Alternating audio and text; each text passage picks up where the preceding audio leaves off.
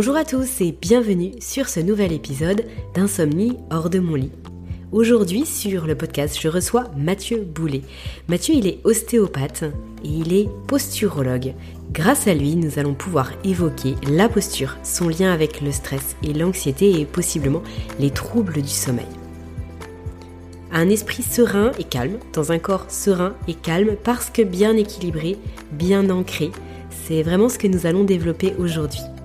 Je ne vous en dis pas plus, place à l'épisode avec du côté de mon invité un accent chantant que j'adore et que vous reconnaîtrez sans peine. Bonne écoute à toutes et à tous. Bonjour Matt. Bonjour Aurélie, comment tu vas? Ça va bien, merci. Euh, je suis ravie de t'avoir sur le podcast aujourd'hui. Euh, Mathieu Boulet avec toi aujourd'hui. On va parler d'un sujet qui va probablement beaucoup surprendre euh, mes auditrices, auditeurs aujourd'hui, puisqu'on va parler de, de posturologie, de posture. Euh, toi, tu es ostéo, mais tu es posturologue. En fait, tu fais plein de choses, mais tu vas nous dire exactement un petit peu ton, parcours. Et euh, c'est un sujet qu'on ne met pas forcément en lien avec euh, le sommeil. et effectivement, on ne peut pas forcément dire qu'il est direct, mais pour autant, il est super important parce que à travers la posture, on va pouvoir venir jouer sur notre état émotionnel, ou en tout cas, si on a des soucis au niveau de la posture, et tu m'arrêtes si je me trompe, c'est beaucoup plus difficile de, euh, de gérer ses émotions, d'avoir euh, le souffle qui circule correctement, d'avoir euh, la motivation aussi pour tenir certains, certains engagements vis-à-vis de soi-même ou vis-à-vis des, autres, d'être motivé dans mmh. la vie de tous les jours. Et c'est en ça que le lien avec le sommeil, eh bien, il est fait. Je l'ai fait pour moi-même et d'ailleurs, je suis toujours en train de travailler dessus. C'est presque un objectif quotidien pour moi. Et je suis ravie qu'on puisse euh, évoquer ça avec toi. Est-ce que tu veux te présenter en quelques mots, Matt? Oui, ben oui, ben premièrement, merci de me recevoir sur euh, ton podcast. Euh, le sommeil, c'est c'est assez clé hein, comme composante pour la santé d'un individu. Donc, je trouve ça intéressant de pouvoir apporter mon grain de sel à cette discussion-là. Alors, un peu comme tu l'as dit, Aurélie, moi, je suis ostéopathe euh, de formation. Euh, alors, euh, mon objectif avec l'ostéopathie, c'était de créer de l'équilibre au niveau corporel, hein, au niveau des muscles et des articulations. Et à force de faire ce travail-là, j'ai développé un intérêt à vouloir créer de l'équilibre avec un grand E et ça m'a amené à étudier quelque chose qui s'appelle la posturologie et la neurologie fonctionnelle, qui sont en fait des champs d'études tout à fait complémentaires qui visent à comprendre comment est-ce que le cerveau fonctionne pour nous permettre de vivre euh, en fait, de façon générale, mais surtout quand on, on s'oriente vers l'aspect qualitatif. Donc, comment vivre, en fait, une vie comme on, comme on la souhaite. Et à partir de ce moment-là, euh, ben, j'ai développé un axe de pratique un peu plus orienté vers le cerveau. Et euh, ça m'a permis de développer des outils, des techniques qui ont eu pour objectif, en fait, il y a, trois, trois objectifs qu'on a pu réussir à atteindre avec les gens. un, on a réussi à quand même pas mal diminuer leur stress. Deux, augmenter leur motivation intrinsèque. Et trois, on leur permet de trouver un équilibre. Alors oui, un équilibre corporel par le, le fait postural, mais un équilibre qui se transfère dans leur vie de tous les jours. Et tout ça, en fait, ça joue sur le système nerveux et ça permet, ou en fait, c'est un des c'est une des variables qui peut nous amener à avoir un sommeil de meilleure qualité. Donc, euh, donc c'est un petit peu ce que je fais euh, en date d'aujourd'hui dans le contexte d'un programme qui s'appelle la méthode Perso-Neuro, qui enseigne en fait aux gens comment développer les compétences pour arriver à ces objectifs-là. Hmm. Est-ce que tu pourrais nous, nous dire un petit peu quel, quel diagnostic on peut faire sur nous-mêmes pour se dire, OK, je suis vraiment concerné ou pas? Mais je pense que rares sont les gens qui ne sont pas du tout concernés. Par, par quoi on commence? En gros, par quoi toi tu commences quand tu vois quelqu'un pour dire OK, là, il y a peut-être des choses à faire? Ouais, ben c'est une très bonne question et puis c'est cool parce que c'est vraiment facile de te répondre et c'est super applicable pour les gens qui nous écoutent. Un être humain qui a des compétences, euh, qui est capable de, de se gérer et, finalement de fonctionner de façon normale ou même optimale, il est capable de faire euh, certaines prouesses physiques plus que les autres. Alors, par exemple, il est capable de tenir sur un pied euh, et autant le pied droit que le pied gauche. Donc, par exemple, pour les gens qui écoutent en ce moment à la maison, si vous êtes pour jouer le jeu en ce moment, prenez la peine de vous tenir debout Vous regardez droit devant, donc les yeux ouverts quand même. Et là, ben, vous tenez sur le pied droit et il faut, il faut ressentir après, bon, à quel point est-ce que ça c'est facile, à quel point c'est difficile. Peut-être que pour certains, c'est même pas possible et il faut répéter l'expérience sur le pied gauche. Euh, il y a quand même des études qui démontrent que les gens qui ont de la difficulté à tenir sur un pied pour plus de 30 secondes, euh, on a associé euh, ces gens-là à des gens qui ont plus de risques d'avoir euh, des AVC ou des ACV en français. Donc, à quel point est-ce que finalement l'équilibre corporel joue sur notre santé de façon générale? Bon, c'est des c'est des corrélations qui ont été faites, mais quand même, c'est des corrélations qui sont choquantes.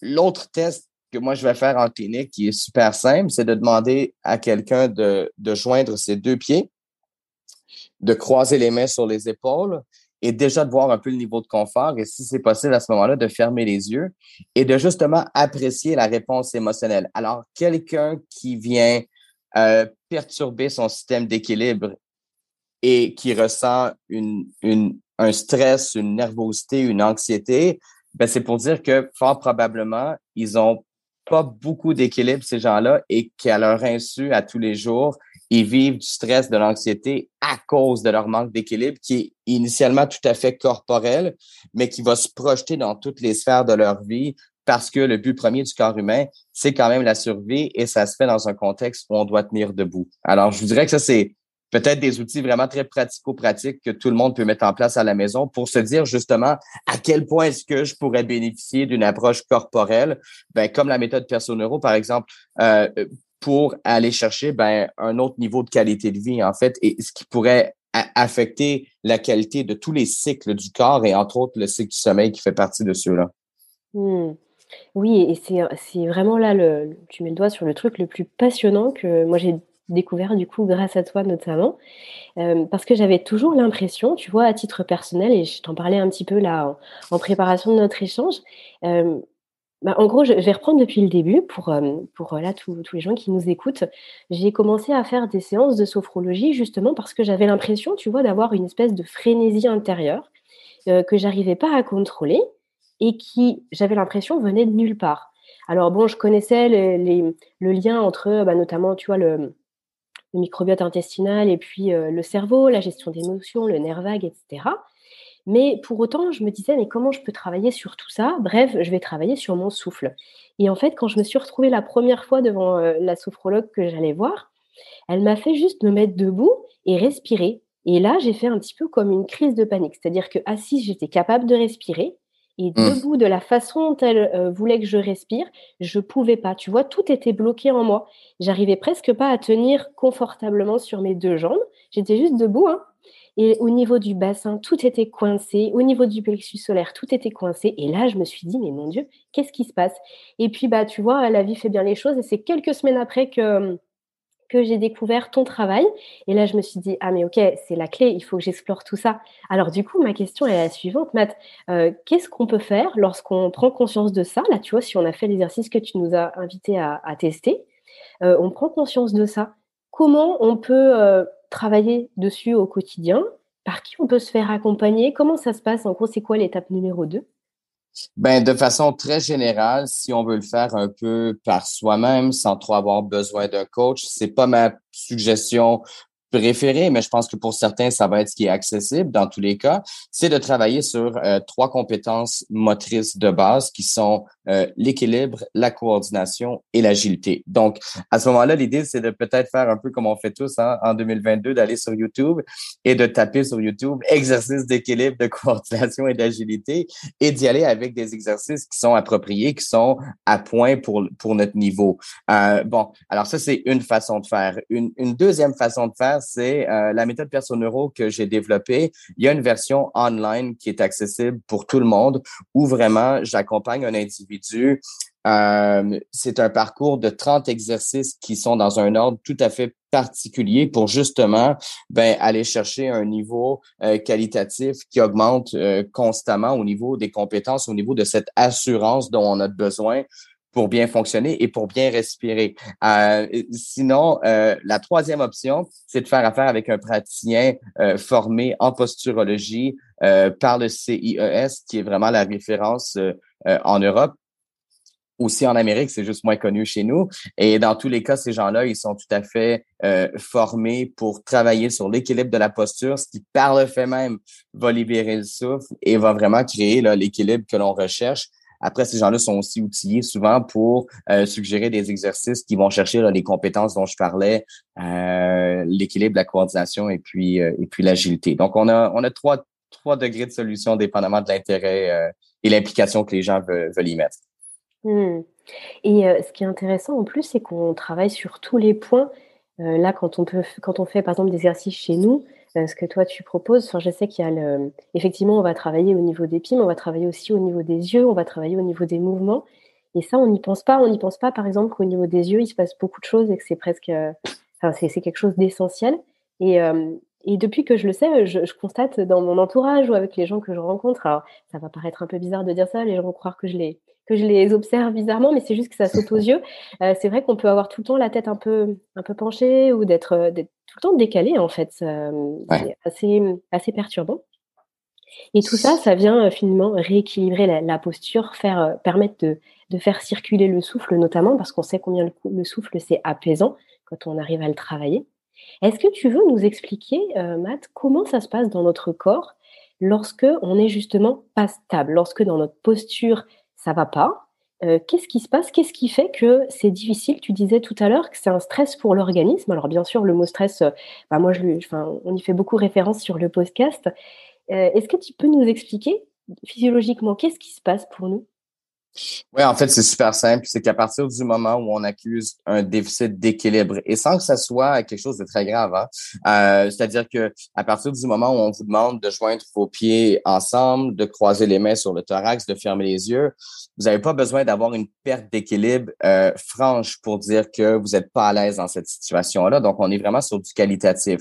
Sauf que ce qualitatif-là, à court, moyen et long terme, en fait, ce qu'il fait, c'est que comme le corps est pas à l'aise, comme ça demande beaucoup d'énergie euh, pour ceux qui sont un peu plus euh, instables, eh bien cette énergie-là pour la produire, il y a un coût et le coût il est physiologique. Alors tous les autres systèmes du corps doivent travailler un petit peu plus fort. Donc cette dépense d'énergie qui va pour des fonctions très de base, euh, elle peut moins se faire pour des processus moins importants, mais qui nous donnent une qualité de vie. Par exemple, la capacité de réflexion, la capacité de planification, d'organisation, tout l'aspect behavioral, ce qui nous fait parler de la gestion des émotions.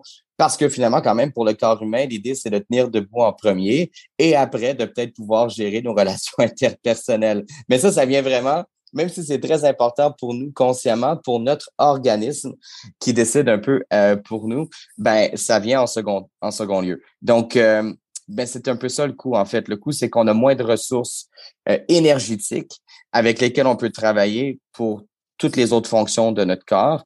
Et, ça inclut le sommeil, en fait, parce que à partir du moment où on a une perturbation hormonale, parce que le stress, c'est une question d'hormones, à partir du moment où on aurait, par exemple, un taux de cortisol trop élevé le soir, parce que, bon, le stress, on choisit pas exactement quand est-ce qu'il peut apparaître. Donc, je donne un exemple très concret. Vous avez un système d'équilibre déjà qui est un peu... Euh, qui, est un peu euh, négocié. Et là, euh, votre corps est déjà dans un état de stress euh, semi-permanent, mais c'est pas trop pire, mais c'est quand même toujours un peu là.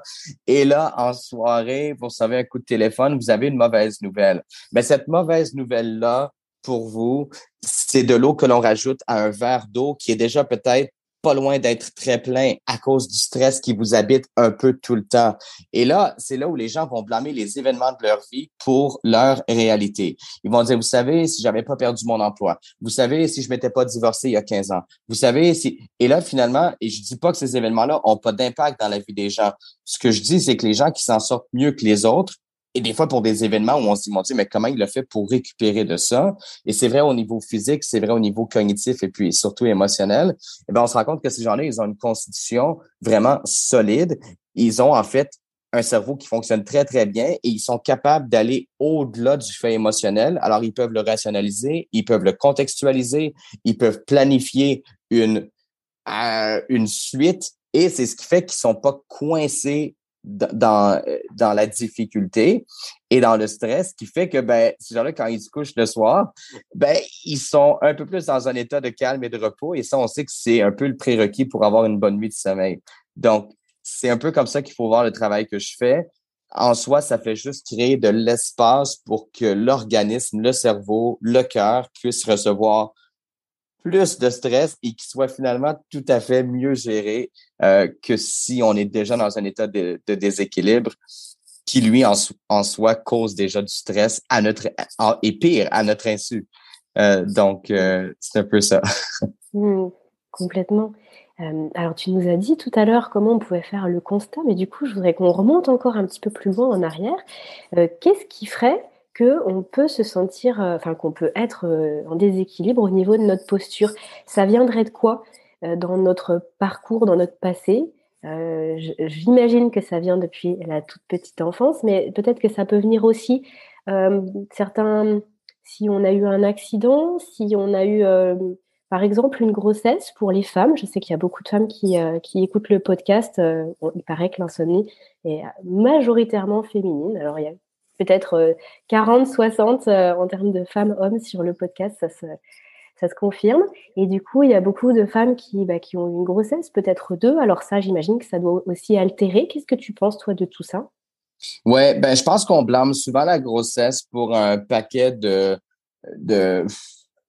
mal-être qui peuvent se développer par la suite. Et après, c'est vrai qu'on pourra toujours dire peut-être que s'il n'y avait pas eu cette grossesse-là, il n'y aurait pas eu les conséquences euh, qui suivent par la suite. Sauf qu'il faut voir la grossesse, bon, déjà comme quelque chose de tout à fait physiologique, euh, de tout à fait nécessaire. Alors déjà, euh, je pense qu'il faut honorer euh, ça et il faut se dire, mais oui, c'est quand même une demande sur l'organisme. Donc oui, c'est un stress avec une super de belles conséquences, mais c'est quand même... Et, et là, ben, il faut... En, en fait, ça revient à ce qu'on disait à quel point est-ce que le système de cette, de cette femme-là était prêt à absorber un stress oui, il faut le dire, qui est supplémentaire, et ça, c'est vrai au niveau mécanique, c'est vrai au niveau hormonal, c'est définitivement vrai au niveau émotionnel. Et là, il faut voir le contexte dans lequel c'est fait. Est-ce qu'il y a du support? Euh, euh, ben, donc oui, c'est multifactoriel. Et oui, ça va être perturbant de toute façon.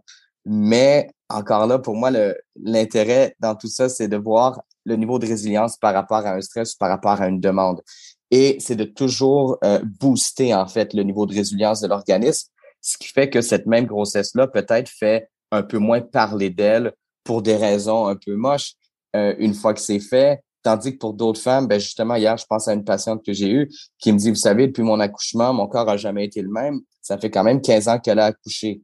Donc, euh, et c'était pas non plus un accouchement traumatique. Donc, quand on regarde ça, on se dit à quel point est-ce que ce système-là était déjà potentiellement hypothéqué. Et c'est ce que je déplore, c'est que en fait, c'est rare qu'on pose ces questions-là. Et, euh, et à ce moment-là, ben, c'est rare qu'on trouve des solutions qui vont vraiment à la cause des, des gènes ou des inconforts qu'on gère aujourd'hui. Ça inclut l'insomnie, en fait, parce que ça fait partie du lot de, de ces désordres un peu euh, fonctionnels ou par exemple en médecine, on veut souvent pas trop s'avancer parce qu'en fait, on sait pas trop quoi faire avec ça finalement. Mmh. Oui, bah oui, bien sûr. Et puis c'est vrai que si, on reste là sur la grossesse pendant deux secondes, malgré tout, j'ai l'impression que si on avait déjà des déséquilibres qui étaient assez marqués avant de tomber enceinte, bah forcément avec le poids, avec le bébé, j'ai l'impression que ça vient accentuer tout ça. Donc au-delà de bah, du, stress entre guillemets euh, physiologique que représente la grossesse et l'accouchement, bah, ça peut peut-être venir accentuer les déséquilibres qu'on avait. Si en plus de ça, on n'est pas forcément bah, suivi justement peut-être euh, en ostéopathie ou voilà pour, pour accompagner le corps dans tout ça, sachant que bah, malgré tout, la personne lambda, elle n'a pas de connaissance, aucune connaissance. C'est vrai qu'on n'apprend pas ça sur les bancs de l'école. Et donc, du coup, ça peut être vite euh, très délicat. Et d'autant qu'après, pour peu qu'il y ait l'allaitement, bah, malgré tout, on est, en tant que femme, tout le temps dans des, dans des postures où on porte beaucoup. on est, c'est, c'est pas, j'imagine qu'en termes de posture, c'est quand même pas top. Euh, donc, j'imagine que ton conseil, c'est on, on regarde tout ça en amont. Là, pour les futures mamans qui nous écoutent, Oui, il faut le faire en amont et il faut le faire en amont jusqu'à un certain point dans, tous les cas. C'est-à-dire que si vous êtes déjà enceinte, ben ce même travail-là est tout à fait justifié. Bon, vous êtes dedans, alors c'est sûr que c'est, c'est peut-être que les effets vont être euh, moins euh, ressentis du, même travail, mais l'idée, en fait, c'est, puis l'être humain est très mauvais là-dedans, mais l'idée, c'est quand même toujours de prévenir euh, ou de travailler, c'est ça, en amont, d'essayer de, Vous savez, quand, on regarde trop en avant, ça mène à de l'anxiété. Quand on le fait pas assez, euh, ça mène, ça mène à d'autres problèmes. Donc, oui, il y a une question d'équilibre là-dedans, mais, euh, mais c'est vrai qu'il faut quand même essayer de prévoir ou de, de voir différentes possibilités. Et de toute façon, euh, grossesse ou non, si on est pour travailler sur la résilience de l'être humain, qui est pour moi d'autant plus nécessaire spécifiquement en date d'aujourd'hui, à la date et à l'heure où on enregistre le podcast, dans le sens où la vie, elle devient de plus en plus difficile à un paquet de niveaux pour la majorité des gens qui ont survécu la pandémie, en fait, pour le dire comme ça. Euh, donc, l'idée, c'est, ça. Pour moi, c'est de dire, OK, on va devoir être plus robuste, plus résilient et puis plus résistant aujourd'hui, demain et peut-être pour les années à venir. Ah, si, on regarde l'histoire de l'humanité, il y a eu des moments qui étaient plus faciles, il y en a eu qui étaient plus difficiles et ça, c'est de tous les temps. Et ça s'est exprimé de différentes façons. Mais quand je regarde un peu ben, ce qui se passe en ce moment, puis je suis souvent en Europe, euh, puis je regarde, c'est un peu comme ça chez nous au Québec, c'est comme ça chez vous. Mais on est vraiment à l'heure de dire comment est-ce qu'on peut s'optimiser pour finalement mieux absorber le stress. Et on a nécessairement plus que jamais besoin de bien dormir pour justement être capable d'être frais et dispo pour affronter des, des défis qui étaient peut-être pas ceux qu'on avait à affronter il y a même deux ans. Euh, donc, c'est d'autant plus important qu'on ait la discussion qu'on a aujourd'hui, toi et moi. Mmh, complètement. Et oui, bah, d'autant qu'après, avec le sommeil, il y a aussi répercussions sur le système immunitaire. Tout est toujours lié. De toute façon, je pense qu'on peut prendre. Il y a plein de portes d'entrée, peu importe par là où on entre. Après, à l'intérieur, tout est lié euh, dans, dans, le corps et dans les répercussions qu'on peut avoir. Et du coup, c'est vrai que c'est bien aussi d'avoir cette clé-là, parce que parfois, on peut avoir l'impression d'avoir expérimenté beaucoup de choses. Et alors, je vais reprendre quelque chose que tu dis souvent. Euh, là, là, sur ton t-shirt, bon, les gens ne le verront pas, mais il y a marqué euh, fuck motivation et parfois c'est fuck meditation. Euh, et, et ça, c'est la casquette, ouais. ouais ah, ça, c'est la casquette, c'est vrai. Euh, et du coup, c'est vrai que parfois, on peut avoir l'impression d'avoir exploré plein de choses. Et c'est pour ça que je pensais à la méditation, euh, qui pour moi est une pratique qui est, forcément intéressante pour prendre euh, du, recul par rapport à certaines choses dans la vie, mais effectivement, on peut se retrouver avec une sorte de plafond de verre, d'avoir l'impression d'avoir expérimenté plein de choses et en fait, il nous manque des clés. Et moi, je pense que là, ton sujet, c'est une vraie clé. Euh, et enfin, je dis ton sujet, mais c'est tellement, c'est tellement vaste. Enfin, ton expertise, c'est une vraie, euh, c'est une vraie clé pour réussir à comprendre ce qui se passe dans notre corps et ensuite pouvoir l'améliorer. Euh, alors oui, pour revenir à la question que je te posais tout à l'heure, toi, ce que tu constates, c'est que l'ensemble, la, majorité des gens qui viennent te voir avec des soucis de posture, euh, ça, ça vient depuis l'enfance. Ce sont des choses qu'on se, se traîne finalement depuis notre toute petite enfance? Oui, en fait, on a appris à tenir debout qu'une fois dans notre vie, à moins d'avoir à récupérer, par exemple, justement d'un AVC. donc, pour la très, très, très grande pour l'immense majorité des gens, on a appris à tenir debout entre 0 et 12 mois, ce qui fait que notre système de posture, en fait, il est calé à partir de l'âge de 12 à 18 mois. Si on veut donner un petit 6 mois de sursis, là. Euh. Mais donc, en fait, les déséquilibres que l'on trouve chez l'être humain, peu importe son âge, en date d'aujourd'hui, il date de, de cette euh, période-là. Euh, et on doit acquérir pas moins de 72 mouvements différents entre 0 et 18 mois pour s'assurer une connexion optimale entre un cerveau et 600 muscles. Euh, donc, après, les muscles avec lesquels on a le moins connecté, c'est ceux qu'on a le moins utilisés. L'exemple concret, c'est par exemple au niveau du rampé, un enfant qui rampe avec une jambe et pas autant l'autre. Euh, on appelle ça un rampé en, tripode, ben lorsqu'il tient debout, parce que la génétique, c'est fort, il va quand même réussir à tenir debout, ben, il va tenir debout avec une jambe qui reconnaît moins, une jambe en laquelle il n'a pas vraiment confiance. Et ça, ça va se répercuter jusque sur l'adulte qui va dire, vous savez, moi, j'aime faire du euh, footing, mais j'ai l'impression que la jambe gauche, elle fonctionne pas comme la droite. Et quand on pose la question, ben, d'où vous pensez que ça vient? Est-ce que justement, il y a eu des blessures? Il y a des fois que c'est le cas. Mais dans la très grande majorité des cas, il n'y a pas eu de blessure. Et finalement, quand on pousse un peu l'investigation, les gens vous disent, vous savez, je pense que j'ai toujours ressenti ça. Et, souvent, quand les gens disent ça, les praticiens vont dire, ben non, mais ça peut pas être depuis toujours. En fait, oui, ça, peut être depuis toujours. Euh, un peu comme il y a des gens qui ont jamais bien dormi.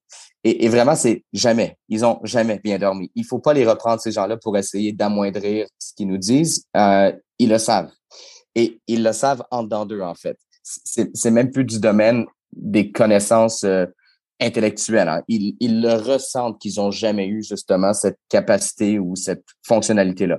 Donc, euh, ben oui, alors c'est ce qui fait que si on fait un travail euh, de fond, on reprend les compétences qu'on est supposé gagner entre 0 et 18 mois et ça revient à l'équilibre, la coordination et l'agilité. C'est pas que, mais c'est vraiment ça, c'est vraiment les top 3. Et à ce moment-là, ben c'est ludique. Euh, ça peut paraître un peu anodin jusqu'au moment où les gens se mettent à faire des exos. Bon, euh, peu importe la méthode avec laquelle je travaille avec les gens, c'est cinq minutes par jour parce que je sais que les gens, après cinq minutes, ils vont passer à autre chose. Et déjà cinq minutes par jour à tous les jours, c'est quand même un engagement.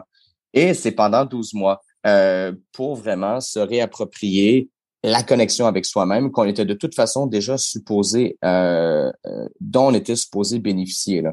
Ben, ben c'est ça. Alors euh, oui, et après oui, les traumatismes, c'est des ajouts, mais on a beaucoup trop blâmé les traumatismes qui se produisent, par exemple, à 25 ou à 42 ans pour expliquer pourquoi à 55 ans, on est vraiment amoché, en fait.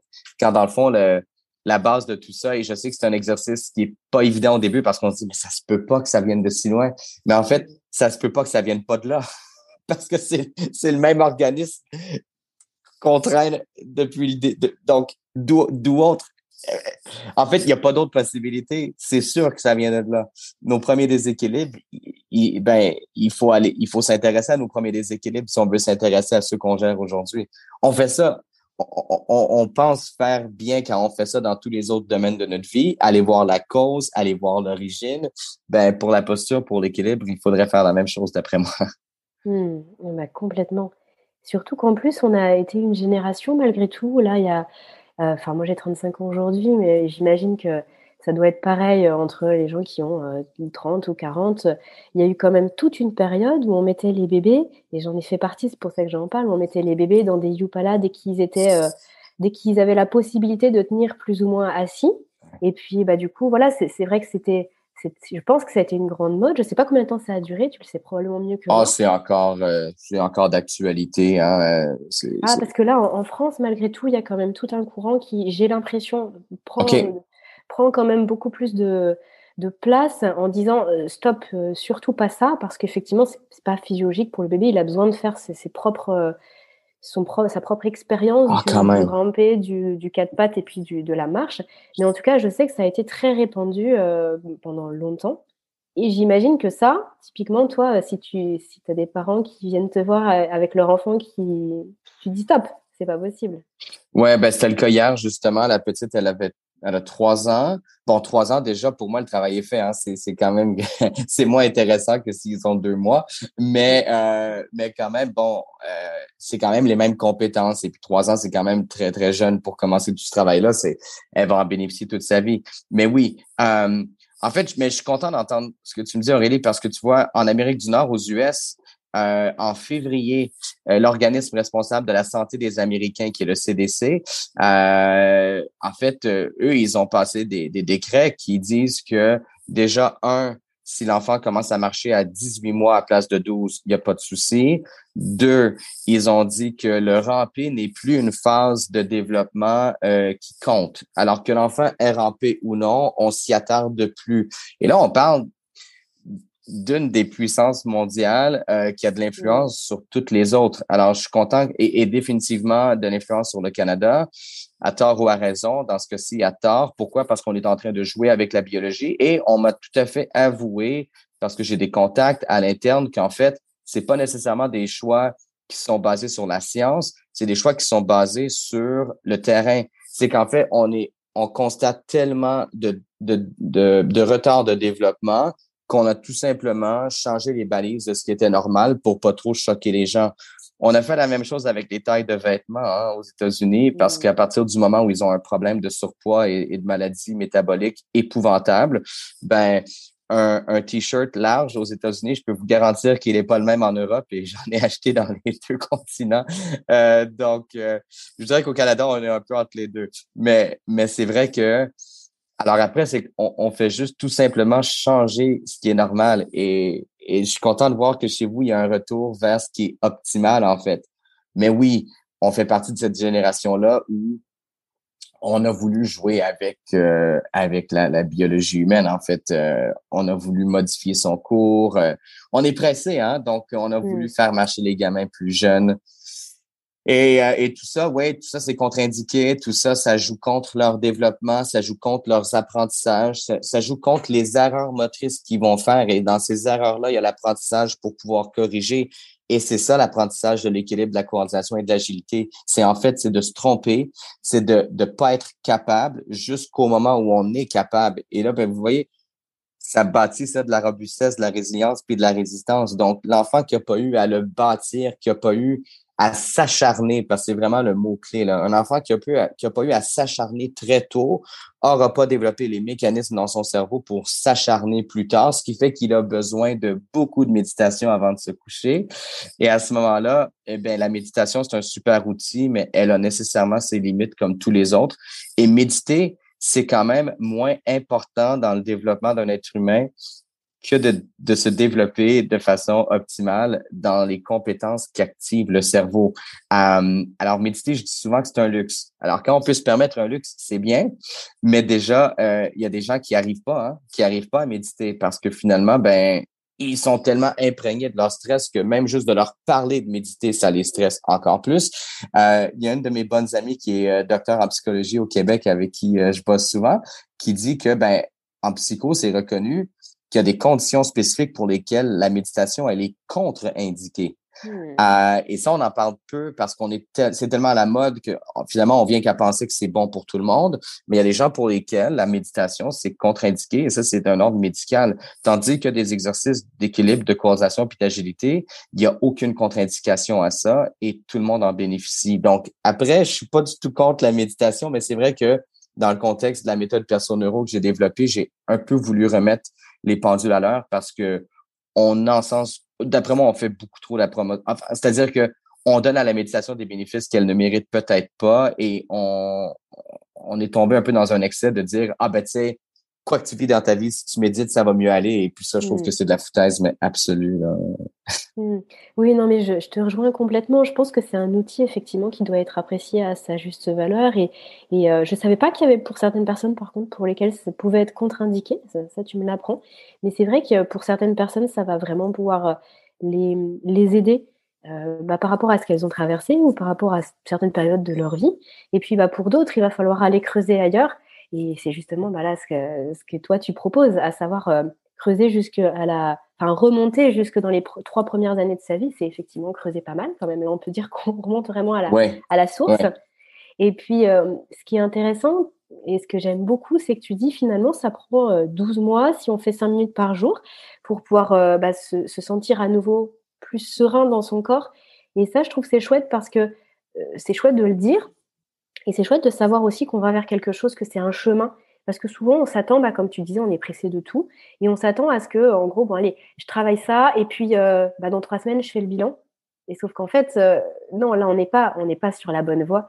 Et ça me fait d'autant plus sourire que moi, c'est ce que je dis par rapport à, à l'insomnie chronique. Quand on a souffert pendant 20 ans de troubles du sommeil, c'est pas parce qu'on va mettre une ou deux choses en place que la semaine qui suit, ça y est, tout va bien. Euh, ça prend, c'est un chemin en fait. Et puis bah, petit à petit, on, renoue avec son sommeil. Et là, finalement, on renoue avec son corps et de se sentir bien dans son corps.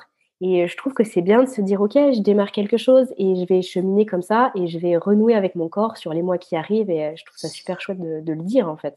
Ouais, ouais. Ben, toutes les techniques plus fonctionnelles. Alors, quand je dis fonctionnelles, je veux dire non médicales. Euh, c'est un peu le couteau à deux tranchants. C'est-à-dire que on prend un comprimé, il peut avoir des effets rapides, mais on travaille peut-être pas la cause. Et ça fonctionne peut-être pas sur le long terme non plus, surtout quand je pense au sommeil. Euh, et on regarde les options qui existent et qui peuvent être tout à fait euh, euh, nécessaires dans certains cas pour certaines personnes pendant un certain temps. Mais force d'admettre que si on a des troubles de sommeil, c'est pas parce qu'on manque de comprimés. Donc, euh, après, c'est d'aller voir euh, la, cause ou les causes. Hein, c'est sûrement multifactoriel. Mais en fait, c'est un peu la même chose pour toutes les approches fonctionnelles. Moi, je m'attends quand même à ce que les gens voient des bénéfices relativement rapidement, mais pas absolus. Donc, oui, c'est ça. Donc, peut-être par rapport au sommeil, euh, en dedans de deux ou trois semaines, si les gens disent ben, j'ai quand même eu plus de bonnes nuits qu'avant, ça ne veut pas dire que toutes les nuits sont bonnes, ça veut dire qu'il y en a eu déjà plus qui étaient bonnes et ça en soi, c'est un gain. Exactement. Et mm. il faut avoir cette lentille-là quand on travaille sur la biologie, si on fait un travail de fond, parce qu'en fait, la nature, c'est comme ça qu'elle fonctionne. C'est c'est pas l'instantanéité à laquelle on commence à être habitué, par exemple avec l'informatique, avec les réseaux sociaux. C'est vraiment l'idée et, et c'est ce qui fait qu'on est en, en, déroute vraiment en ce moment là pour les gens qui sont pas capables de faire la part des choses. Mais si on s'attend de notre biologie une réponse aussi rapide que la rapidité à laquelle s'actualise le fil d'actualité de Instagram, alors là on est vraiment foutu parce que hmm. euh, parce que le corps humain en fait c'est ça, il fonctionne pas comme ça. Donc c'est notre travail à nous d'éduquer puis de dire bon oui a Instagram c'est cool. À toutes les trois secondes si tu rafraîchis ton fil d'actualité tu as d'autres nouvelles. OK, mais le corps humain, ben, ça fonctionne pas comme ça. Donc, il faut regarder ça de façon plus relative. Puis, euh, oui, le mot patient, il faut être patient. Et ça, je sais que c'est pas populaire, puis les gens, ça les saoule quand on dit ça. Mais, mais tout en même temps, il faut quand même s'attendre à avoir des résultats croissants au fil des jours, au fil des semaines. Je me rappelle un des témoignages de la méthode Perso Neuro. Euh, une de mes bonnes amies, elle m'envoie un message sur euh, sur Facebook, justement, elle me dit, écoute, elle dit, ça fait quatre jours que je fais les exos, puis je vois déjà une différence dans ma vie. Après, c'est aussi quelqu'un qui était sensible, puis qui est capable de voir des subtilités, parce que quatre jours, c'est quand même surprenant. Mais c'est quand même pour dire que si on travaille bien, ben, il peut y avoir des changements rapides. Mais après, les vrais changements en profondeur, comme tu le dis si bien, ils prennent un certain temps. Donc, il faut s'accrocher, puis il faut, il faut, euh, il faut avoir une vision à long terme, en fait. Ce qui n'est pas mm. évident en 2022. C'est ça, c'est vrai. Et puis accepter aussi que ça avance par palier. Alors je ne sais pas si, euh, toi tu dirais la même chose, mais en tout cas par rapport au sommeil, souvent on constate qu'il y a des paliers. Donc ça va aller un peu mieux pendant une semaine, dix jours, puis après on a l'impression que ça stagne un petit peu, puis après paf, voilà le corps commence à prendre confiance et de nouveaux repères, et puis ça va un petit peu mieux. Et c'est en ça que vraiment, tu as tout à fait raison, il faut voir loin, et puis il faut avoir confiance aussi que, que le corps il veut toujours aller vers vers euh, comme si c'était un petit peu un retour à sa physiologie euh, initiale. Et à partir du moment où on lui donne la possibilité de le faire, lui, il va vouloir y aller, donc il va nous aider en fait là-dedans aussi. Et euh, il y, avait quelque chose tiens, qui m'avait vraiment surprise sur une des conférences que j'ai écoutées de toi, Matt, c'était le fait que les, les cicatrices peuvent aussi perturber le, la posture et le fait de se sentir bien dans son corps. Ça m'a d'autant plus interpellée que moi j'ai une grande cicatrice sur le genou suite à une opération et ça j'aurais pas pensé à quel point il y a de la précision dans le corps et dans tout ce qu'on ressent de notre corps. C'est assez fou. Ben en fait, il faut voir la cicatrice comme euh, il faut voir la cicatrice comme un enjeu qui appartient pas au système a priori. C'est-à-dire que euh, lorsqu'on est euh, le terrain à ce niveau-là, il est vierge. Il n'y a pas de, de cicatrice. Donc, euh, une cicatrice, en fait, c'est une incision dans la peau. Et la peau, c'est un tissu de protection. C'est la protection du corps versus le monde extérieur. Donc, c'est pas rien. Ça a toute une importance. Ça a toute son importance, en fait. Et à partir du moment où il y a une incision qui a été faite, et, nécessairement pour des motifs à la limite tout à fait justifiables, c'est qu'en fait, parce que le motif est souvent justifiable, on se dit, ben, au final, on passe à autre chose par la suite parce que oui, il y a une cicatrice, mais elle était nécessaire. Alors, je suis pas ici pour dire si elle était nécessaire ou non, mais je suis ici pour dire que c'est quand même pas physiologique une cicatrice et il y a des systèmes après qui vont super bien la gérer, mais c'est quand même que l'explication très simple, c'est que quand on tire sur la peau, le corps ressent ou peut ressentir que ben que cette incision-là pourrait se poursuivre. Évidemment, ça, ça porte préjudice.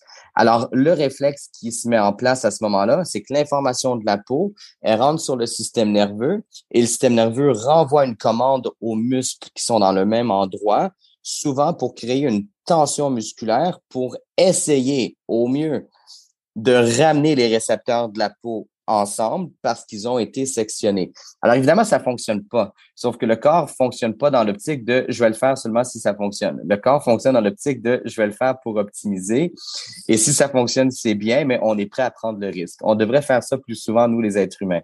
Euh, mais en fait, donc c'est ça. Alors dans dans l'objectif de vouloir ramener les récepteurs de la peau plus près les uns des autres, ça peut créer et ça crée des tensions musculaires permanentes, chroniques, euh, qui ont absolument rien à voir avec rien d'autre en fait que cette cicatrice-là. Donc après, il y a des façons de traiter des cicatrices. Les médecins le font avec des, des injections de, de, procaïne. On appelle ça de la neuralthérapie. C'est les Allemands qui ont créé ça euh, il y a plusieurs années. Mais de façon plus accessible, euh, un mélange d'huile essentielle qui comprend entre autres de l'hélicryse, ça fait un super boulot. En fait, l'idée, c'est d'appliquer de l'hélicryse euh, trois fois par semaine sur la cicatrice et il y a réellement un effet de guérison qui se met en place à ce moment-là. L'hélicryse, elle est quand même assez rare et dispendieuse, donc souvent on la dilue avec euh, l'huile de bois de rose, la menthe poivrée et l'eucalyptus. Donc, je vous dirais que c'est pas mal ce mélange-là que moi j'utilise depuis des années. Et euh, dites-vous si, quand vous appliquez les huiles essentielles, s'il y a une réaction, si ça chauffe, c'est un peu inconfortable, c'est d'autant plus le signe que c'était nécessaire et c'est d'autant plus le signe qu'il va y avoir une efficacité à cette intervention-là. Euh, et il faut traiter la cicatrice, en fait, euh, jusqu'à temps qu'on ressente plus au bas mot cette gêne lorsqu'on applique, par exemple, les huiles essentielles dessus. Hmm. OK. Matt, il me restait une dernière question à, te poser euh, avant qu'on aille à la fin de cet échange. C'était par rapport aux, personnes que toi tu accompagnes. Alors, toi, tu es principalement dans le domaine du sport. Euh, tu, constates que les gens que tu accompagnes, euh, au niveau émotionnel, au niveau gestion du stress et peut-être même au niveau sommeil, ils ressentent des bénéfices assez, assez prononcés. Est-ce que c'est la première chose dont ils te font part? Lorsqu'ils se rendent compte que dans leur corps, ça change, en fait, après avoir mis en place tout ça dans leur quotidien? Ce qui change souvent, oui, c'est plus particulièrement au niveau du sommeil, en fait, c'est le fait qu'ils dorment mieux. Mais ils dorment mieux, entre autres, parce qu'il faut se dire que les tensions musculaires que l'on traîne avec nous la journée, même si lorsqu'on est à l'horizontale, le tonus musculaire diminue, donc elles sont moins présentes, mais si on a des asymétries de, connexion entre le cerveau et les muscles, ben il y a quand même qu'il certains muscles où même quand on est au repos, où il y a une tension musculaire plus importante. Alors, ça va jusqu'au point où nos positions de sommeil sont le reflet de nos déséquilibres posturaux. Alors après, je sais qu'il y a un paquet de théories sur la façon dont on devrait dormir. De toute façon, ça se contrôle pas volontairement. Donc, peu importe qui vous a dit quoi, à savoir comment vous devriez dormir, une fois que vous dormez, euh, vous êtes plus en contrôle. Donc, déjà, il faut mettre un peu ces, euh, ces conseils-là. Euh, ah, je vais être poli, mais je vais le dire à la poubelle. Donc, après, la vraie solution, c'est de travailler sur euh, le fait de développer un tonus musculaire équilibré, ça passe par un travail comme celui dont on parle depuis le début du podcast. Et à ce moment-là, on se rend compte que le corps prend des positions plus avantageuses, plus physiologiques pour le sommeil.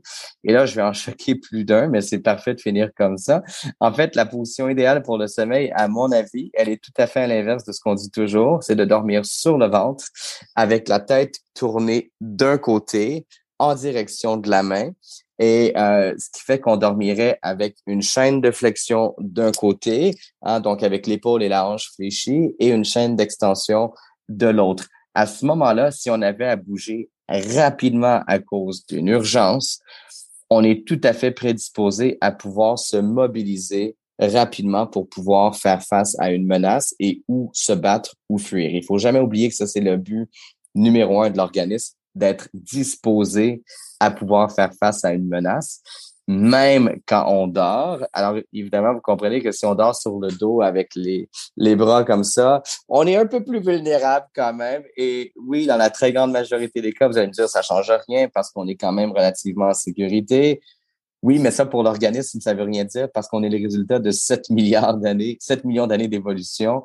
Alors, le fait qu'on habite dans des petites maisons, toutes bien, avec un peu de sécurité, un département de police, ça, notre corps, il le reconnaît pas. Donc, euh, alors, lui, en soi, il faut qu'il soit prêt à réagir et, et donc, finalement, la position de sommeil, euh, et, souvent, les gens, quand ils se remettent à leur insu, hein, à dormir sur le ventre, parce que ça revient à, ta question. Donc, le feedback qu'on me donne, ils disent, mon Dieu, je me suis réveillé sur le ventre et j'ai jamais eu une nuit de sommeil qui était aussi bonne.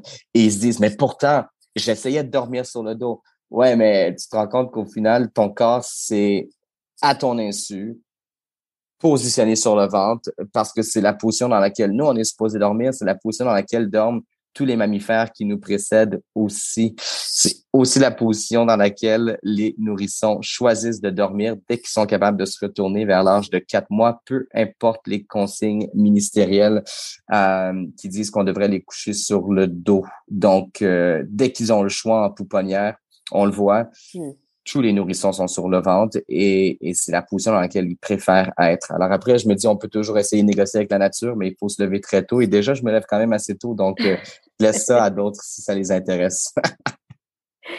Génial, Matt. C'est un super euh, mot de la fin. Ça, me parle beaucoup. Euh, est-ce que tu peux nous redire où est-ce qu'on retrouve justement Perso Neuro, ton travail, euh, là, tout le programme dont tu nous parlais en début du podcast? Et puis, tu as évoqué aussi les praticiens qui sont formés et qu'on peut voir en, France. Est-ce que tu peux nous redire tout ça, s'il te plaît, que, que les gens puissent bien se mémoriser? Même si je le remettrai dans le descriptif, bien sûr. Ben oui, ben oui, les liens. Alors, euh, sur Instagram, Neuro, sur Facebook, euh. On est même sur TikTok parce qu'on est en 2022 et apparemment que c'est important. Donc, c'est encore une fois Neuro. Et sinon, pour les liens euh, d'intérêt pour les gens qui veulent euh, suivre la méthode Neuro pour eux, je t'enverrai le lien, on pourra le mettre dans la bio. c'est un programme que les gens peuvent faire de chez soi. Ils vont faire partie d'une communauté de, plusieurs un peu partout au Québec, en Europe, qui sont en train de suivre les enseignements théoriques et pratiques parce que c'est quand même une série d'une trentaine d'exercices là euh, euh, vraiment bien dosés qui est pour tout le monde euh, et les résultats sont complètement fous. Donc, je te donnerai le lien pour tout ça un peu plus tard. Ok, eh ben super. Merci infiniment. Mathieu, pour le temps que tu nous as accordé sur le podcast. C'était passionnant et je suis absolument ravie d'avoir pu aborder ce sujet-là, à la fois d'avoir pu l'aborder et d'avoir pu l'aborder avec toi. Donc, euh, merci, super. Et puis, bah, toi, j'imagine que ta journée démarre là au, Québec? Oui, oui, il est 10 heures, donc la journée euh, démarre absolument. Oui, je suis à mon premier café, le deuxième s'en vient là. Ça marche. Eh bien, écoute, euh, merci beaucoup et puis très bonne journée à toi. Ben, merci à toi, Aurélie, pour l'opportunité, puis c'est un plaisir. Cet épisode touche à sa fin. Merci de nous avoir suivis jusqu'ici. Alors, est-ce que cette notion de posture et son lien avec le stress et le sommeil ouvre pour vous une nouvelle voie? Je serais vraiment curieuse de le savoir, alors n'hésitez pas à m'écrire pour me le dire. Euh, vous avez mon adresse mail en descriptif du podcast et euh, vous pourrez me faire ainsi votre retour sur cet épisode qui pour moi est vraiment clé et que j'avais hâte de vous partager. Je vous mets les liens en bas du podcast pour retrouver le travail de Mathieu. Je vous invite vraiment à y faire un petit tour. Il ne me reste plus qu'à vous souhaiter une bonne soirée et à la semaine prochaine pour un nouvel épisode. D'ici là, prenez bien soin de vous.